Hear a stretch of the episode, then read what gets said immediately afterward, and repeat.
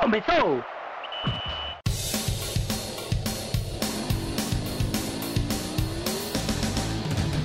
Mas qual é pouca, só tomo se for 10k. Eu sou obrigado a falar que esse programa aqui tá uma porra. Fala muito! Fala muito! Fala muito! Piada morta! Pelas barbas do profeta! Fala galera, tudo certinho com vocês? Tá começando a 23 edição do DescubraCast. Talvez você esteja estranhando um pouco a voz do apresentador, porque não é o menino Cleveland que está no comando, mas hoje as coisas mudaram um pouco por aqui. Inclusive, até convidado especial hoje nós estamos tendo. Não é verdade, Cleveland? Isso aí, Iago. A gente tá num- numa correria sem conseguir encontrar horários assim mais fixos para poder gravar.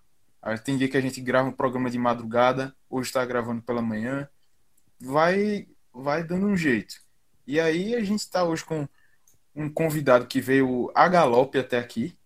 Na verdade, tá da casa dele. Mas está aqui chegando, estreando no DescubraCast no Caixa de Brita. Nosso querido Fernando Castro, que é lá do JC também. Fala aí, Fernando. Isso é um traíra, né, o Clisman? Mas, brincadeiras à parte, queria agradecer aí, pessoal, pelo convite. E é sempre um prazer estar falando um pouquinho sobre futebol. Bom, apresentados os participantes, meu nome é Iago Mendes e eu vou tocar essa bagaça à frente na manhã de hoje. Então, vamos colocar o bloco na rua e começar a trocar uma ideia sobre a história do VAR em Pernambuco. É, a Federação Pernambucana é, colocou nesta semana que vai ter VAR nas últimas fases do campeonato regional. E aí eu queria que vocês falassem um pouco sobre a proposta, é, o que, que vocês acharam, é, como é que vai funcionar. E assim, por uma questão de educação, eu vou começar chamando a visita. Diz aí o que, que tu acha, Fernando. Vê só, Iago, Clisman. É, a federação, né, encabeçada por Evandro Carvalho, propôs a utilização do VAR né, nas fases decisivas do, do Campeonato Pernambucano do próximo ano. E aí a proposta já foi levada aos clubes, mas no próximo dia 7 de novembro vai entrar em votação e os clubes é quem determinam. A federação, nesse sentido, não tem poder de veto ou, ou, de, ou de, de aceitar, de fato, a utilização do VAR. Então, a proposta de Evandro foi a utilização do VAR a partir das, da fase mata-mata, das quartas de final, mas aí vem a grande questão, né? Nem todos os estádios eles estão preparados estruturalmente para receber essa tecnologia. Então, é, os clubes do interior, é, por exemplo, nos estádios, não, não têm condições de receber. Então, Evandro disse que, no caso desses clubes, eles vão ter que optar pelo mando de campo, de realizar os jogos dentro dos seus estádios, normalmente, ou pela tecnologia, né? Ou é, aceitar a utilização do VAR, transferindo, transferindo é, o jogo para, no caso, a Arena de Pernambuco ou qualquer outro estado. E aí, inclusive, falando da, da Arena, Evandro citou que hoje é o único estádio aqui em Pernambuco que tem condições de receber o VAR sem qualquer interferência, sem qualquer adaptação, né? Inclusive, a Ilha do Retiro, a Arruda e os aflitos, para receberem é, essa tecnologia, o uso do, do VAR, precisam de adaptações nas cabines de imprensa, né?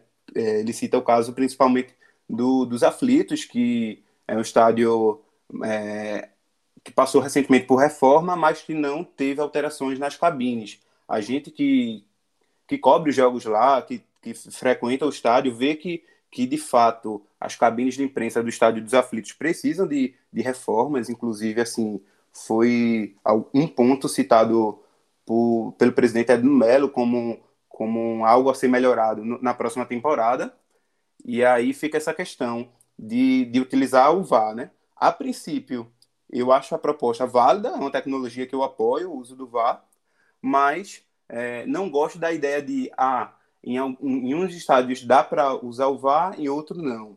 E, ou, por exemplo, o clube ter que optar pelo seu mando ou pela tecnologia. Eu acho isso, isso muito ruim e que o campeonato acaba perdendo com isso. E tu, Clisman, é, eu sei que é, tu também é favorável ao VAR e queria que tu falasse um pouco sobre essa história de os clubes terem que optar pelo mando de campo. Além disso, é, o custo, né? Porque a federação coloca que o VAR, para ser implementado, tem um custo de 39 mil reais por jogo.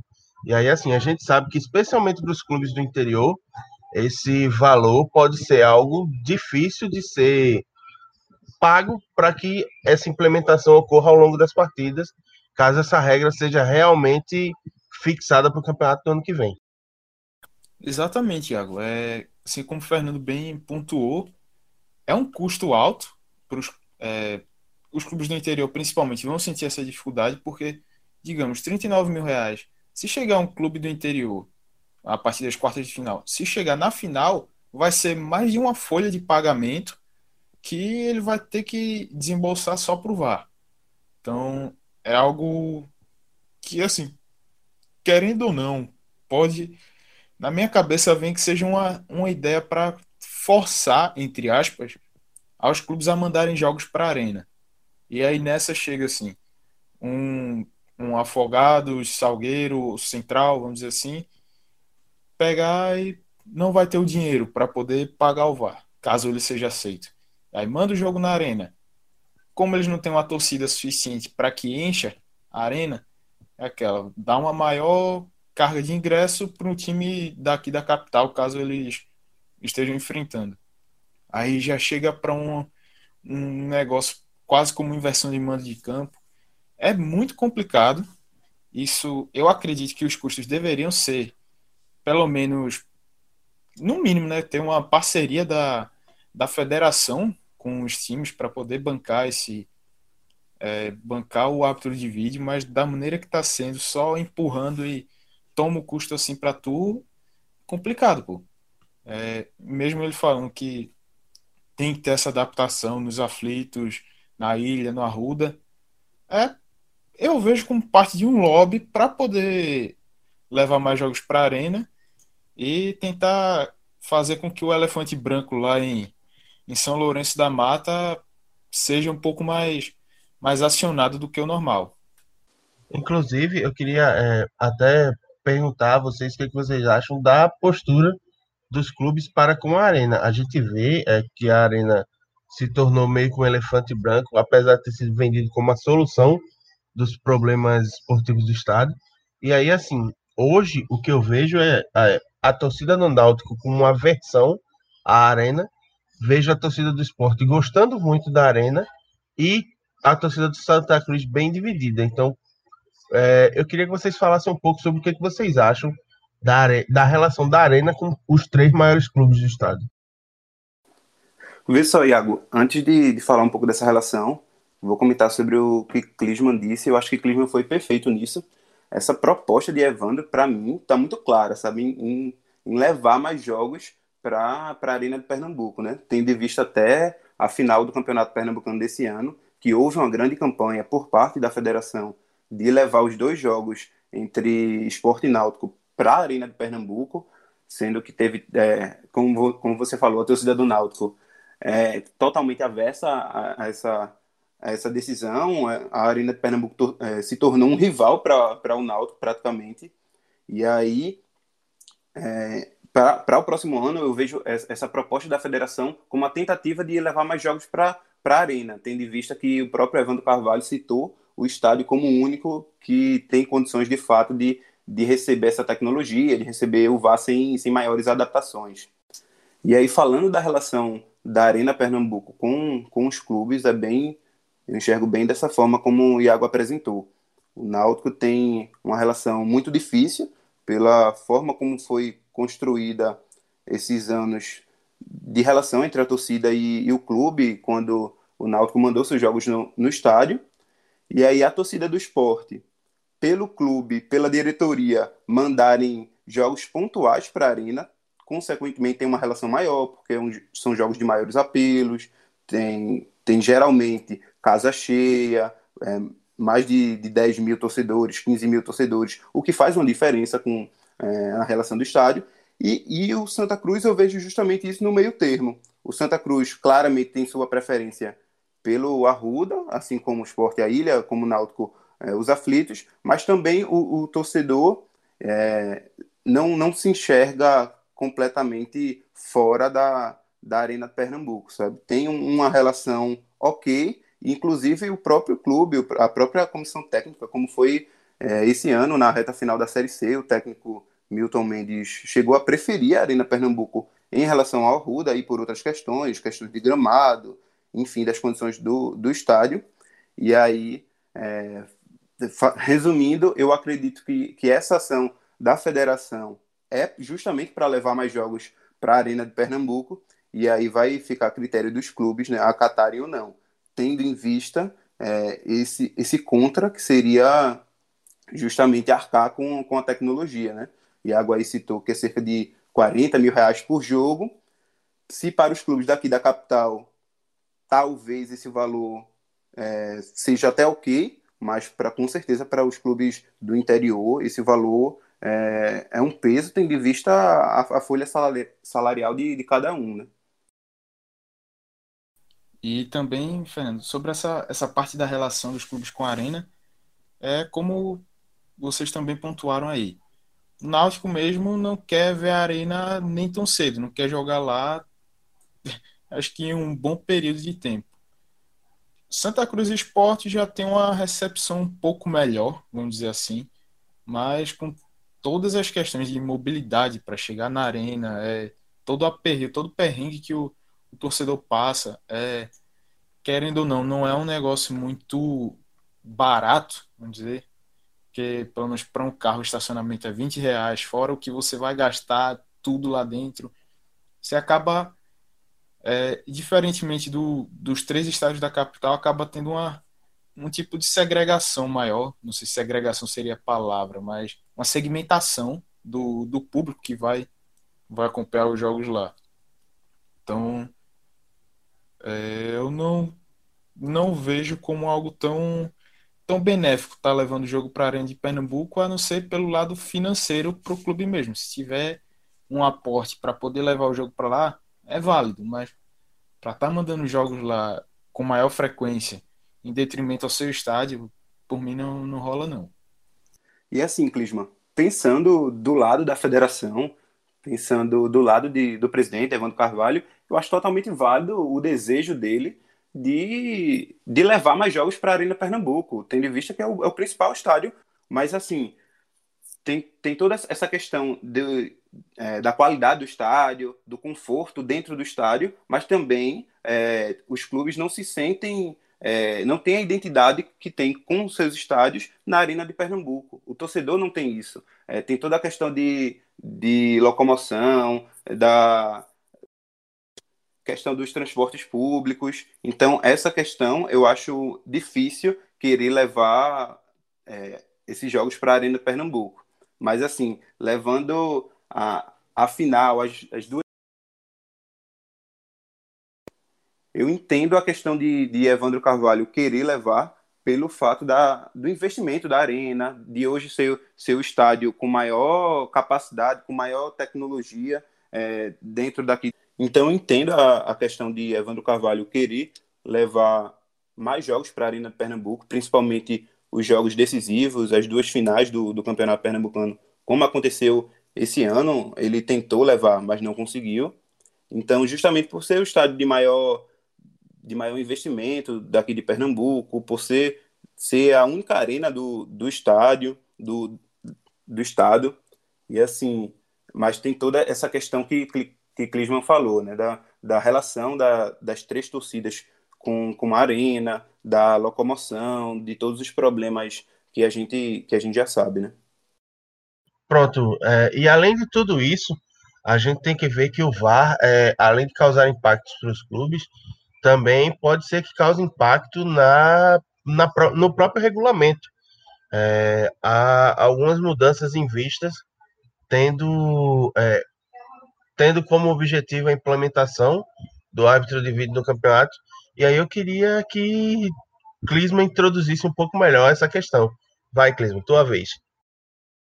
Então, é, as mudanças que Evandro Carvalho tem tentado propor, tem, vai colocar nesse, nessa reunião entre os clubes para serem votadas, seria também a de mudar o regulamento do campeonato e colocar é, que apenas quatro clubes se classifiquem para o mata-mata, e aí tendo as semifinais e final, e nisso já, de certa forma, reduziria o custo do VAR, precisaria de menos jogos e tudo mais. Uh, e também. E, ô, que... Clisman, rapidinho. E ambos ah, na arena, né? Porque para o Evandro, a proposta ideal é que as finais e as semifinais ocorram todas na arena, já por causa da questão do VAR. É, mas aí os clubes não vão poder. Tem os clubes que vão decidir, né? Se rola ou não. E além disso, é, ele fala que, de acordo com o protocolo da FIFA, tem que ser 18 câmeras necessárias para poder se utilizar o VAR. Sendo que o próprio também, Evandro, comentou que não há condição de utilizar no interior. Não tem como instalar 18 câmeras com a estrutura dos estádios do interior pernambucano. Nos aflitos fala que é um, uma dificuldade imensa e que na ilha no Arruda tem que fazer essas adaptações. Então, só levar para a arena, meu velho, é o, o velho lobby, como, como eu estava falando antes. A ideia do VAR, óbvio, é, é a, a modernidade do futebol chegando aí, é algo que vai ajudar muito. Mas também a federação tem que dar essa contrapartida. Tem que também dar esse suporte aos clubes para que eles consigam melhorar suas estru a estrutura do, do estádio em si, para que também possa ter isso, não só melhorar a estrutura para o VAR, mas também para que receba melhor público, a, a imprensa e tudo mais. E além disso, o VAR, que esse ano também, já saindo um pouquinho desse gancho, começou a ser utilizado no Campeonato Brasileiro, mostra que a arbitragem, nossa arbitragem ainda tem muita coisa a, a aprender, a também estudar mesmo sobre a utilização do VAR, porque apesar de ter o, o manual, entre aspas, de como se deve usar, de quais situações deve se chamar, ou de também você ir consultar o árbitro de vídeo, acaba sendo que rasgado muitas vezes esse manual. Há, o, há erros que você vê que com o VAR, em teoria, não deveriam acontecer, mas aí o problema está na parte humana que opera o, o, o objeto. É complicado, velho. Mas sou totalmente a favor dessa implementação dele e que haja uma capacitação melhor do, dos árbitros, não só a nível nacional, mas aqui local também, porque o pernambucano precisa muito dessa tecnologia do árbitro de vídeo, que nos últimos anos alguns erros de, de arbitragem têm marcado o campeonato, marcado negativamente, e isso mancha o, o espetáculo e tira também um pouco da, da atratividade dele. se a gente for considerar as experiências que já foram realizadas aqui no estado, o único momento em que houve a implementação do VAR de maneira concreta foi na final do campeonato de 2017, entre Esporte e Salgueiro, que inclusive é uma final que é recheada de polêmicas, não é verdade, Fernando? Verdade, Iago. É a única experiência realizada aqui no estado do, da utilização do VAR foi em 2017, a, há pouco mais de, de dois anos, na final do, do Campeonato Pernambucano entre Salgueiro e Esporte. E logo no, no primeiro jogo, na Ilha do Retiro, o VAR já foi acionado. O Salgueiro teve um pênalti marcado com o auxílio da, da tecnologia, mas aí a grande polêmica só veio a, a calhar no, no segundo jogo, né? Depois, com 0 a 0 no placar, o, o Salgueiro conseguiu chegar ao gol, mas aí a, o gol foi anulado, tendo em vista que a arbitragem alegou que a, a bola saiu após a cobrança de, de escanteio, né? Inclusive foi até um, um gol marcado por Álvaro, o atacante, hoje está no Náutico. E aí teve toda aquela polêmica, é, as imagens trazidas pelas, pelas câmeras não foram, assim, ao meu ver, não foram conclusivas. Eu acho que a bola não saiu, mas eu não tenho como ter certeza. Então, se eu não me engano, foram de seis a oito câmeras utilizadas naquele jogo e, as não, e não, não tinha nenhuma câmera por trás da barra que traz, traria uma, uma imagem conclusiva, que traria é, a certeza de se a bola saiu ou não. Então ficou é, toda aquela polêmica é, envolvida nisso, né? Numa, numa, final que, que já, já, não, já não teve tanto, tanto apelo justamente pela, pela distância entre o segundo jogo e o primeiro, né? Foi só disputada com é, um mês depois, com o Campeonato Brasileiro já rolando, então teve toda a, aquela polêmica pré-jogo que também levou, levou essa questão do VAR. Né? E aí, assim, Fernando deu a opinião dele e Clisman sabe que aqui a gente não fica em cima do muro. E aí, Clisman? Tu acha que a bola saiu, que a bola não saiu? O Salgueiro foi garfado? É, o VAR favoreceu o esporte? O que, é que tu acha daquela final? pelas imagens que a gente teve ali, que a, usada pelo VAR era a mesma da transmissão de TV, ali garfaram o Carcará. Pelo menos a impressão que deu, de acordo com aquele, com aquele ângulo de câmera, é, não parecia que a bola teria saído. E outra coisa também que eu levanto aqui, por exemplo, hoje em dia, para saber se a bola cruzou a linha ou não, é, entre outras coisas, existe uma tecnologia que além do ângulo da câmera, mas há, há um software que faz a, o cálculo, que ele compensa é, o ângulo diferente da câmera para calcular se a bola passou ou não. Ali é, era puramente o olho humano vendo a imagem para dizer se saiu ou não. Então, sem essa, essa tecnologia também fica complicado. Mas, pelo como falei, para mim, aquilo ali não a bola não saiu e garfaram mesmo carcará. Toraram as asas do coitado. E hoje em dia também tem até o chip, né, para saber se a bola cruzou ou não no caso de gol, né?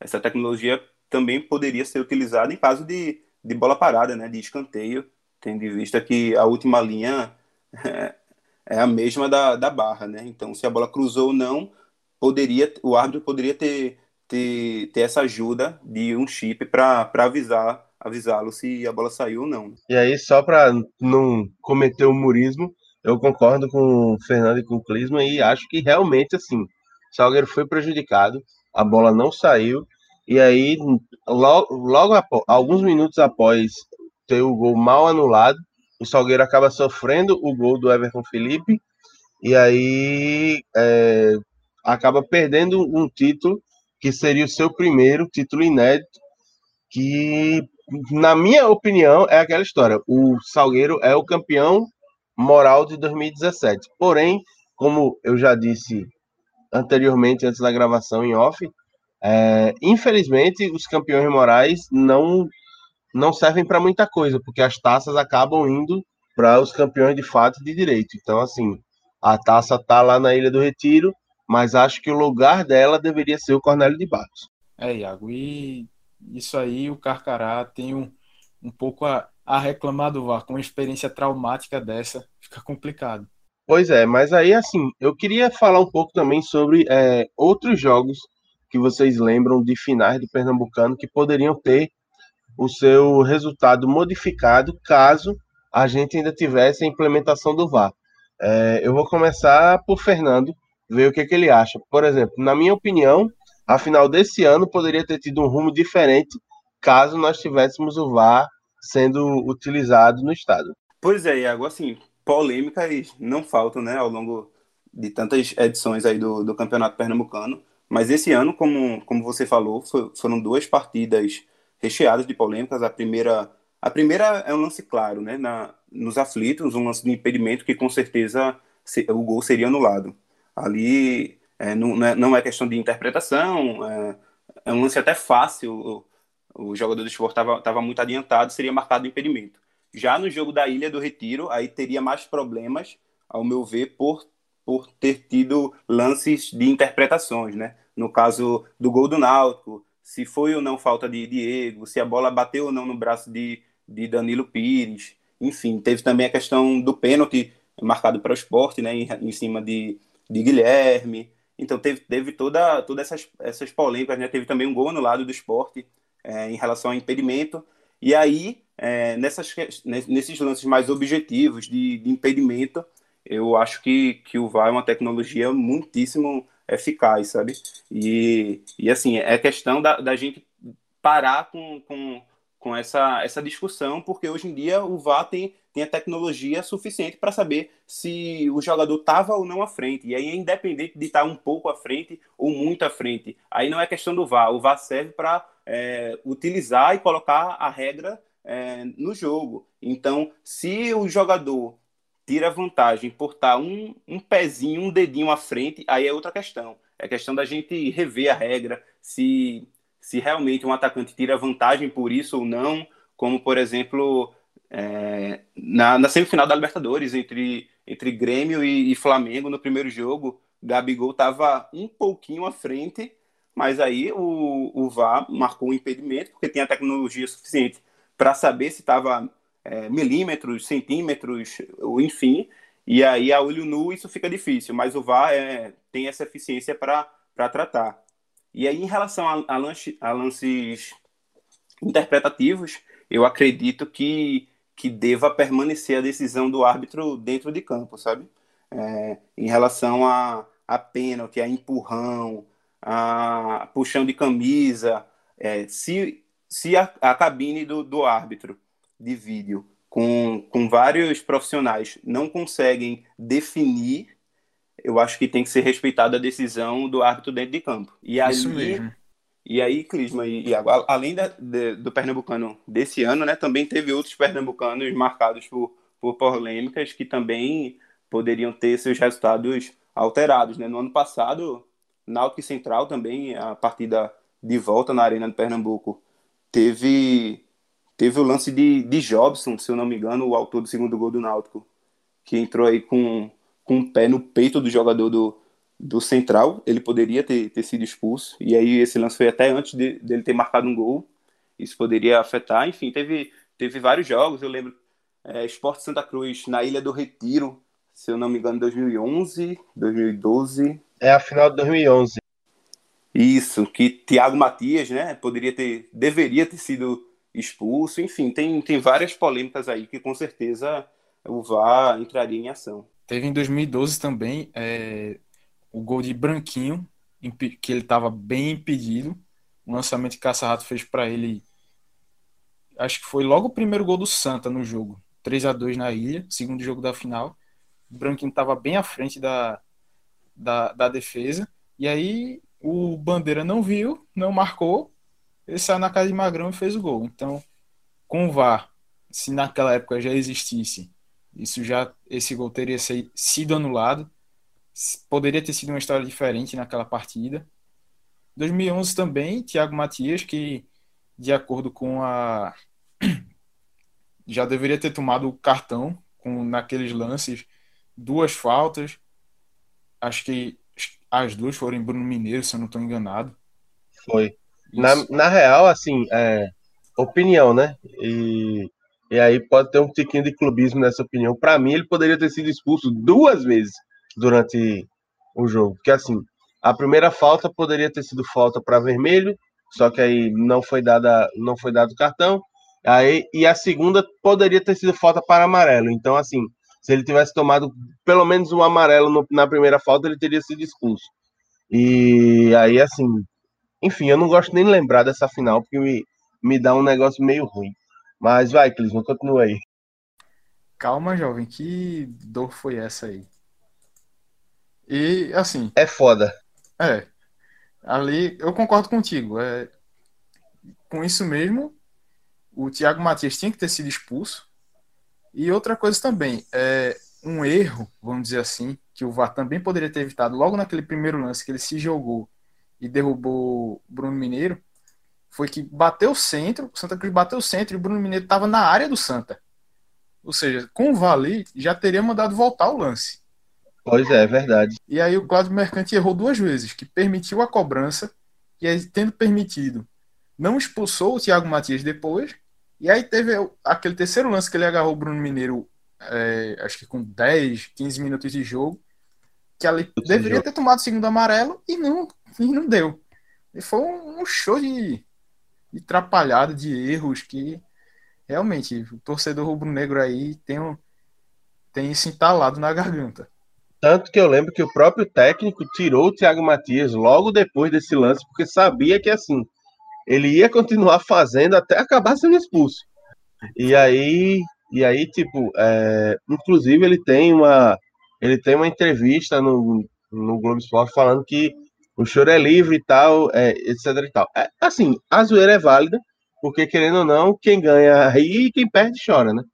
Mas aí, assim, se a gente for parar para pensar, o próprio jogo teve consequências bem graves para o Claudio Mercante, que acabou, assim, ele tinha um patamar muito interessante como sendo o principal árbitro do estado, e aí depois dessa partida ele acabou caindo um pouco, e inclusive passou bastante tempo afastado, sem arbitrar jogos por causa desses lances. Foi dali em diante a carreira de Cláudio Mercante foi ladeira abaixo.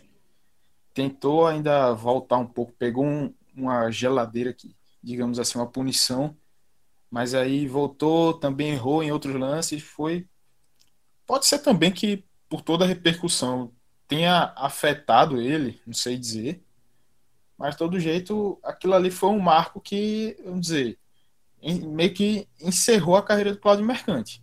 Ele ainda atuou outros jogos depois, mas isso aí foi o, o ponto que, que marcou negativamente e o aposentou, entre aspas. Bom, mas nem só de Pernambuco vive o VAR e muito menos o futebol brasileiro hoje. É, a gente tem visto no Campeonato Brasileiro da Série A e na Copa do Brasil, que foram as únicas competições nacionais que tiveram o, o auxílio do árbitro de vídeo para que os árbitros de campo tomassem decisão. E aí eu queria que vocês comentassem um pouco sobre como é que vocês veem a utilização do VAR hoje é, no país. Para mim, o VAR é muito hiperutilizado, porque ele atualmente está servindo de muleta para os árbitros. É, se antigamente ele era visto como um auxílio para a tomada de decisão ou a correção de decisões objetivas. Hoje, até para lateral, estão querendo chamar VAR. É, vou começar contigo, Fernando. O que, é que tu acha do VAR no Brasil hoje? Pois é, Iago, eu também vejo assim. Eu sou, sou muito favorável ao uso do VAR, ao uso da, da tecnologia, tende a, a diminuir os erros, a diminuir injustiças, mas assim, não vai, não vai acabar com a polêmica, eu acho que nunca vai acabar com a polêmica, apesar é, do VAR. A gente tem visto isso, tem visto discussões é, entre torcedores, zoações, mesmo com o uso do VAR. E assim, e o uso no Brasil hoje é muito, muito diferente em relação à Europa. A gente sente, sente essa diferença, uma diferença gritante. E é como você falou, é, a impressão que fica é que os árbitros dentro de campo, eles estão se sentindo apoiados com o VAR. Eles estão com medo de, de marcar é, qualquer, qualquer, decis, é, qualquer decisão dentro de campo, qualquer lance polêmico, é, justamente por, por ter esse apoio, por, por ter essa muleta é, do VAR. Então, pra, praticamente todos os lances ele, eles querem é, a utilização do, do VAR. E aí, assim, fica difícil entender, fica difícil ter um critério em relação a isso. E aí, e, aí, justamente por conta disso, tem vários e vários lances polêmicos, vários clubes é, que se sentiram prejudicados mesmo com a utilização do VAR. E aí, assim, eu discordo quando, muita, quando eu ouço muita gente falando que o VAR ele tem direcionamento para determinado clube, sabe? Eu, eu, discordo disso porque a gente vê erros é, com quase todos os clubes, inclusive assim é, recentemente, no clássico carioca entre Flamengo e Fluminense, muita gente fala ah, que o VAR vai dar esse título para o Flamengo, o Flamengo já é campeão, mas assim, o Flamengo teve um pênalti gritante em cima do Gabigol. Anderson Daronco foi consultar o VAR, viu as imagens, um carrinho do, do zagueiro Nina do, do Fluminense, e mesmo assim ele não marcou o pênalti. Então, assim, fi, fica difícil essa questão. Mas pior ainda, pior do que esses lances interpretativos, essas decisões, eu acho que é o tempo de demora que o árbitro leva para decidir o lance. E aí é, é só trazendo é, a comparação entre os jogos daqui do, do Brasil para os jogos da Europa em relação a, ao tempo, a, a rapidez, a agilidade que o árbitro é, leva para tomar uma decisão na Europa é infinitamente maior do que aqui no Brasil. A gente é, tem jogos que a gente perde cinco minutos é, para o árbitro tomar essa decisão. Isso, é, isso chega a um absurdo. E assim, muitas das vezes é, eles, esses árbitros acabam não acrescendo esse número, é, esse tempo no final do jogo, né? Como os acréscimos. Então, assim, tem muito a evoluir. A tecnologia é positiva, a tecnologia é, teoricamente é muito boa, mas assim, na prática, aqui no Brasil, tem, tem muito a melhorar, sabe? O, é, os profissionais do comando, eles têm que, têm que melhorar essa usabilidade. É, e aí definir melhor entre, entre a Confederação Brasileira, os clubes, as, a arbitragem, como é que vai funcionar essa, essa operação, sabe? E aí, assim, é, só pegando um gancho no que o Fernando falou, a história da diferença entre os tempos do VAR na Europa e dos VAR e do VAR no Brasil. Eu acho que isso também passa muito sobre a questão que a gente já tinha comentado antes, que é a história de o VAR ser utilizado apenas para decisões objetivas. Saiu a bola ou não, é, a bola foi gol ou não, o jogador merecia ter sido expulso ou não. E aí, assim, na Europa eu vejo o VAR sendo utilizado mais restritamente para isso. Enquanto no Brasil, muitas das decisões que deveriam ser subjetivas do árbitro dentro de campo acabam se apoiando na muleta do VAR. E acho que isso é, serve também para que as decisões se tornem mais lentas. Além disso, acredito que a pressão, a história de ah, vão achar que eu estou favorecendo o time A ou B, ou que eu não posso errar contra time A ou B porque está todo mundo é, vendo meu trabalho por isso. Acho que tudo isso contribui para que o VAR demore a tomar as decisões no Brasil. E, como o Fernando já falou, a história de, mesmo demorando muitas vezes, não há o acréscimo suficiente para repor o tempo que é perdido. E a própria pressão dentro de campo, né, Iago? Dos próprios jogadores. Eles sabem que, que tem essa tecnologia, o Arthur marca o pênalti, sabe que vai ser preciso revisar o lance, porque é um lance capital, e mesmo assim se forma aquele bolinho, aquela pressão no, no árbitro entre os jogadores, isso acaba levando, levando mais tempo ainda para um lance ser decidido. É, e é toda uma questão cultural também. Que aqui no Brasil o juiz tem, o árbitro tem toda essa pressão em cima dele, como vocês falaram. É, se errar, qualquer erro, por mínimo que seja, ele pode ser impecável nos, em 89 minutos, mas se teve um erro em um minuto do, do, do jogo, então ali já, já era a atuação dele. Ele vai ser achincalhado, vai, vai ter representação contra ele na, na federação, na Confederação Brasileira de Futebol, enfim. Há essa, toda essa pressão em cima do árbitro. E aí o cara, querendo ou não, para querer tirar um pouco dessa, desse peso de cima dele, acaba recorrendo mais vezes ao VAR. É, eu acho compreensível o, o árbitro fazer isso, se apoiar e, nessa muleta, entre aspas, e conferir o VAR mais vezes em alguns tipos de lance, mas é uma estrutura que muito grande, uma engrenagem grande aí que deveria mudar para que o trabalho do VAR e também dos próprios árbitros em si melhorasse fosse algo mais eficiente. Do VAR como é algo mais é, é uma tecnologia, não é só a parte do ser humano, então é algo que na minha visão dá para melhorar de maneira mais substancial diferentemente do, do, trabalho do árbitro em si, porque há todos esses fatores, e como a gente está falando tratando de ser humanos, já é um, um, fator complicador aí.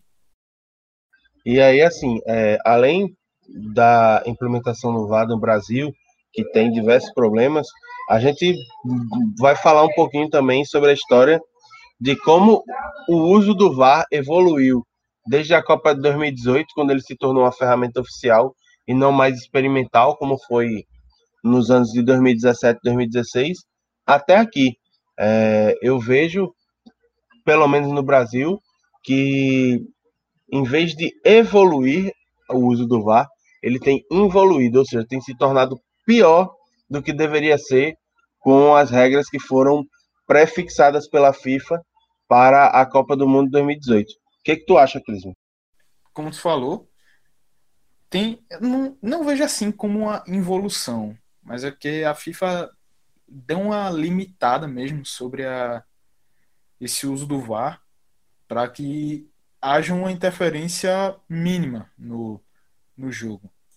É, eu acho que poderia ser um, um meio termo até, tanto do da determinação da FIFA, eu acho que como essa questão de lances interpretativos, muitas vezes por vários fatores, posicionamento, velocidade do lance, distância que o árbitro estava, que vão alterar a visão dele se foi ou não uma falta, se foi um pênalti, alguma coisa assim.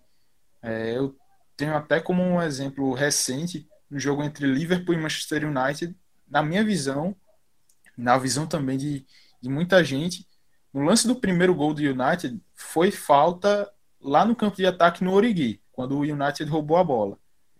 O árbitro não deu falta ali, o lance seguiu, no contra-ataque o United fez o gol. É, na minha visão, aquele lance ali, o VAR poderia ter chamado e anulado o gol por causa daquela falta. É, eu acho que uh, pelo uso do VAR hoje, pelo que tem sido assim, por ser um lance capital, dá para fazer ter essa chamada do, do assistente que está lá na cabine e falar pro ator, ó, isso aqui rolou uma falta, ou no mínimo avisar para que ele vá lá e faça a, a checagem do, do gol.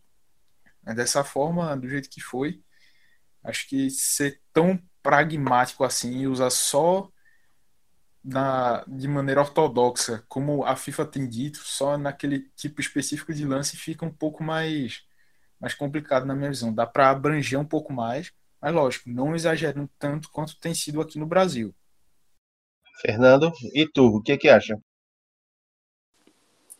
Então, Iago, eu acredito que, assim, por ser o primeiro ano, de fato, onde todos os jogos do, do Brasileirão tem tido essa tecnologia, tá, tá se criando é, polêmicas, tá, tá se criando, ainda está em fase de adaptação, enxergo assim. E aí, para de fato a gente evoluir, para a gente melhorar é, a usabilidade do VAR, eu acredito que a CBF precisa é, definir melhor, juntamente com a FIFA, e, e seguir de fato o protocolo do, é, da, da regra do VAR. Por exemplo, a FIFA indica em seu protocolo que um lance de, de, de cartão vermelho, de expulsão, é um lance cabível do, do árbitro checar no, no vídeo. Porém, durante a, a checagem, eu, eu vi isso em, em, vários jogos, o árbitro, por algum motivo, entende que não é, não foi, o lance não foi motivo de expulsão, vai lá e aplica o cartão amarelo diferente da sua decisão original dentro de campo. E aí, isso, de acordo com o protocolo da FIFA, não poderia ser feito. O árbitro só poderia corrigir sua decisão em caso de expulsão. E isso, assim, eu vejo em vários jogos o árbitro indo é, ao vídeo, é, revendo o lance, e aí, em vez de expulsar, ele aplica o cartão amarelo, coisa que, que não poderia. E aí, assim, eu acho que precisa ter uma melhor definição, uma melhor sintonia entre o uso aqui no Brasil e o uso internacional, o uso que a FIFA indica. E outra questão que eu acho que poderia evoluir até, até relacionada à credibilidade do VAR seria disponibilizar de fato, isso está tá sendo estudado, mas ainda não está acontecendo, que é disponibilizar de fato o, os áudios da cabine do VAR, né? A, a troca de, de argumentos entre os árbitros na cabine e o árbitro dentro de campo, e também divulgar a, as imagens que o árbitro te, teve acesso. Isso fica difícil para quem está assistindo entender de fato, e aí é, eu enxergo que isso melhoraria o entendimento do torcedor, e aí daria uma, uma maior satisfação para o torcedor, e isso tende a, assim, a diminuir a, a, as discussões ou até é, as polêmicas. Inclusive, aqui no Brasil, o áudio do VAR já foi solicitado em uma partida e foi é, concedido pelo STJD. o jogo entre Botafogo e Palmeiras houve uma grande polêmica em que o VAR definiu um lance de pênalti, salvo engano, e aí é, o Botafogo pediu a anulação do jogo e pediu também o áudio do VAR para saber o que foi que aconteceu naquela partida. Inclusive, não sei como ficou a situação, mas até pouco tempo atrás, o resultado da partida continuava em suspenso. E aí, assim, é, Fernando já falou que é importante. Eu queria saber de Clisman, o que, é que tu acha, Clisman, de situações como essa, em que clubes entram na justiça para ter direito a saber o que os juízes falaram. É, tu acha que isso contribui com a transparência do VAR? É uma ferramenta que pode fazer com que o árbitro de vídeo se torne ainda melhor, ainda mais esclarecedor para o futebol, na tua opinião? Com certeza, contribui. É, pre, eu preferia né, que não fosse preciso entrar na justiça, que fosse sim liberado é, o, tanto o áudio quanto a imagem do que os árbitros estão tendo lá na cabine. Isso, além de passar essa transparência maior, também vai fazer com que é, enfraqueça movimentos anti-VAR que, que já tem existido, pelo menos aqui no Brasil. Torcedores que demonizam o VAR, até jornalistas também, tem vários que vêm dizer que o VAR tira, André Rizek, tira a essência do, do futebol, que não sei o que. Meu irmão, eu prefiro ver o, o jogo sendo jogado corretamente, tirando vários desses erros que pessoal naturalizou, que isso acaba estragando, velho. É, isso, beleza, que ninguém vai deixar de, de torcer pro seu time por causa de dele ter sido roubado, ou, no caso, prejudicado, perdão o termo. Roubado pode até ser, mas aí tem que provar isso, eu não tenho provas. Mas se o time ser prejudicado ou beneficiado por causa de arbitragem, beleza que isso não faz ninguém deixar de torcer ou torcer mais. Mas é uma, uma mancha que fica. Então, a gente pode diminuir essa mancha ou evitar que criem-se novas no, no futuro, através do uso do VAR, e difundir mesmo que a tecnologia está aí para ajudar, que ela não vai deixar de existir mais, e evitar absurdos como uma que rolou ontem no Rio de Janeiro, que um vereador estava querendo proibir o uso do VAR lá no estado. É, é bizarro. Inclusive o nome do vereador é até Zico, a alegação foi que muita gente chegou lá no, na Câmara, na Câmara não, na, no gabinete dele para reclamar disso, para pedir e tal. Aí pegou, protocolou lá, botou para votação no, na Câmara de Vereadores, mas rapidamente o assunto foi deixado de lado, porque disseram que isso não era pauta que cabia à Câmara de Vereadores do Rio de Janeiro decidir. Ainda bem, né? porque é uma bizarrice dessa não tem, não tem condições. Tá com, pro, tá com pouco problema, né, o Rio de Janeiro, para estar tá discutindo isso. Exatamente, gente tomando tiro aí, é, porteiro falando coisa dúbia e a galera achando. Então, meu velho, é complicado. Mas bem, agora que a gente vai se encaminhando para as considerações finais, é, vamos falar um pouco sobre é, o que vocês acham que a Confederação Brasileira de Futebol, os clubes, é, como é que deve ser revista essa cultura do VAR no Brasil para que a gente finalmente pare de ter essa história de que ah, o VAR é, está matando o futebol brasileiro. É, uma coisa que para mim é bastante recorrente e que eu vejo muitas dessas pessoas que são contra o VAR falarem é a história de ah, o VAR está acabando com a emoção do futebol, pois quando meu time faz um gol, eu não posso comemorar até que o VAR avalie o gol e diga que ele foi legal. O que, é que vocês acham disso? Vocês acham que o VAR realmente está acabando com a emoção do futebol? Eu acho que não, Iago. Assim, é, de fato, tem essa questão do torcedor ficar um, um pouco receoso em comemorar ou não, tendo em vista que o VAR pode anular ou não o gol, e aí assim, criou até uma, uma nova cultura é, do torcedor criar uma expectativa pela revisão do lance. A gente vê as arquibancadas, a apreensão do, dos torcedores na expectativa de, re, de rever o lance para validar ou não o gol. Então, assim, é, vai, vai se criando outras, outras emoções, outras expectativas dos torcedores. E, assim, eu não acho que, que o VAR tirou, tirou essa emoção do, do futebol. E aí eu acredito que o VAR trouxe um outro elemento que é tentar ser o mais justo possível, tentar com que a regra seja aplicada de fato. E isso só tende a ser benéfico para o esporte, sabe? E assim, e para isso melhorar aqui no Brasil, eu enxergo que nesse ano, como foi o primeiro ano, está servindo como assim, como experiência, como aprendizado. E aí, para o próximo ano, eu acredito que tende sim a, a, ter uma melhora, uma melhora de agilidade, uma me melhora de transparência, de credibilidade.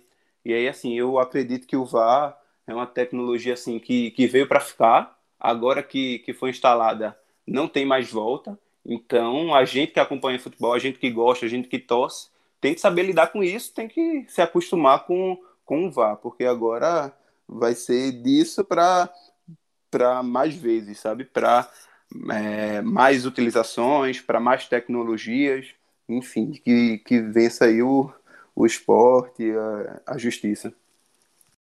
É, é bom para uma galera deixar de birra contra, contra o VAR, porque tanto de injustiças que ele vai poder e está corrigindo no futebol é algo que vai mudar um pouco esse não só a visão, mas também o patamar do, do esporte em si. Tira um pouco dessa dessa visão romântica que o pessoal tem de erros que é, no, no final não deram o título para um, para outro time, fez essa diferença. Então, como falasse, é, ele chega, chegou, já ficou, não vai sair mais e que seja disso para melhor mesmo. Bem, é, então acho que com isso a gente encerra a nossa discussão de hoje. É, gostaria mais uma vez de agradecer a presença do Fernando, é, que está estreando no, no DescubaCast. Espero que esse tenha sido o primeiro de muitos. Espero que ele tenha gostado da experiência. E agradecer a Clisma, que é da equipe, é da casa, então não vou agradecer muito não, para não dar muita moral. Então, Fernando, é, antes da gente passar as nossas redes sociais, eu queria que tu falasse um pouco e passasse também é, por onde é que as pessoas te acham nesse mundo gigante que é a internet. Então, Iago, primeiro eu queria agradecer a vocês, o convite de Clisma, a disponibilidade de vocês. E assim, foi massa, gostei bastante e espero aí, quem sabe, ser chamado mais vezes, participar. É, é um assunto que, que eu gosto muito de debater. Trabalho com, com Clisma no Jornal do Comércio e assim. E as redes sociais o pessoal pode, pode me encontrar, principalmente no Twitter, é onde eu, onde eu mais falo sobre, sobre futebol. E aí é o arroba Fernando Castro, sendo que o O do Fernando é um zero. Então, quem quiser me achar aí, discutir um pouquinho sobre futebol, a gente tá, tá aberto, foi bacana demais. Espero aí, quem sabe, ser o primeiro de muitos. Valeu aí pelo convite. Menino Clisma, quer aproveitar e passar as tuas também? Então, comigo é só procurar Clismangama. É, eu não vou soletrar meu nome, eu acho que deve aparecer aí na, na listinha do no seu feed do você lê sobre as informações sobre o programa. Vai estar tá lá. Twitter, pode ver lá também, chega junto, a gente debate. E também quero agradecer a Fernando aí, parceirão lá do JC, a gente conversou outras vezes, matutou essa ideia e chegou agora, conseguiu trazer o menino para debater aqui com a gente. Foi massa. E com certeza, outras vezes virão. Vai, ele vai colaborar aqui com a gente mais vezes, vai, vai agraciar vocês que ouvem aqui o DescubraCast. Bom, então, por fim, passar como vocês encontram esse programinha maravilhoso. Vocês podem encontrar o DescubraCast no feed do Caixa de Brita, em, nos seus agregadores de podcast favoritos, também no Spotify, no Deezer no Google Podcasts e no iTunes. E vocês também podem entrar em contato conosco através do nosso site, que é o caixadebrita.com.br. É, nas redes sociais, nós estamos no Twitter e no Instagram com o arroba caixabrita e no Facebook você nos encontra com, em facebook.com barra caixabrita. É, agradecer mais uma vez ao nosso convidado especial, Fernando Castro. Agradecer a todos vocês que nos escutam. Iago, Espero- fazer uma Oi. correçãozinha. É Oi. caixadebrita.com, não tem o BR. Boa. É tá caixa passando de o brita site errado pra galera. ponto com. Pô, meu velho. Vamos se ligar. Caixadebrita.com. É porque a gravação é de manhã, companheiro. E aí você sabe que de manhã o processador é lento. Mas pronto, Exatamente. reiterando, reiterando o, nome, o nosso site é o caixadebrita.com. E aí lá você tem acesso a todos os nossos programas e também aos textos do nosso blog, tudo conteúdo muito bacana, muito bonito, muito legal, tudo bem diagramado e muito organizado. Muito diferente da cabeça dos integrantes desse bendito podcast. Mas, bem, é isso. Muito obrigado a você que nos escutou até agora. Espero que goste e que escute esse programa, escute os próximos e escute também os que já passaram. Então, vou deixar aqui o meu tchau, meu beijo, dizer que daqui a 15 dias nós voltamos com mais um DescubraCast. E aí, abrir o microfone para os meninos saudarem os nossos ouvintes pela última vez. Valeu, galera. Falou e até a próxima. Valeu, pessoal. Obrigado pelo convite mais uma vez. E precisando, pode contar aí. E na pro... daqui a 15 dias a gente tem mais DescubraCast, mais resenha, mais cerveja e mais o que você quiser. E a gente fala um pouco sobre futebol também às vezes. Beijo, tchau.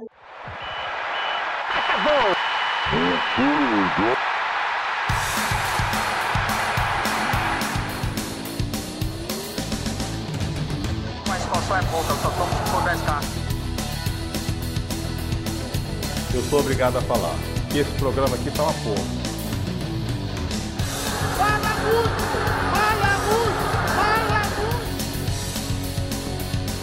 Piada morta! Pelas barbas do profeta!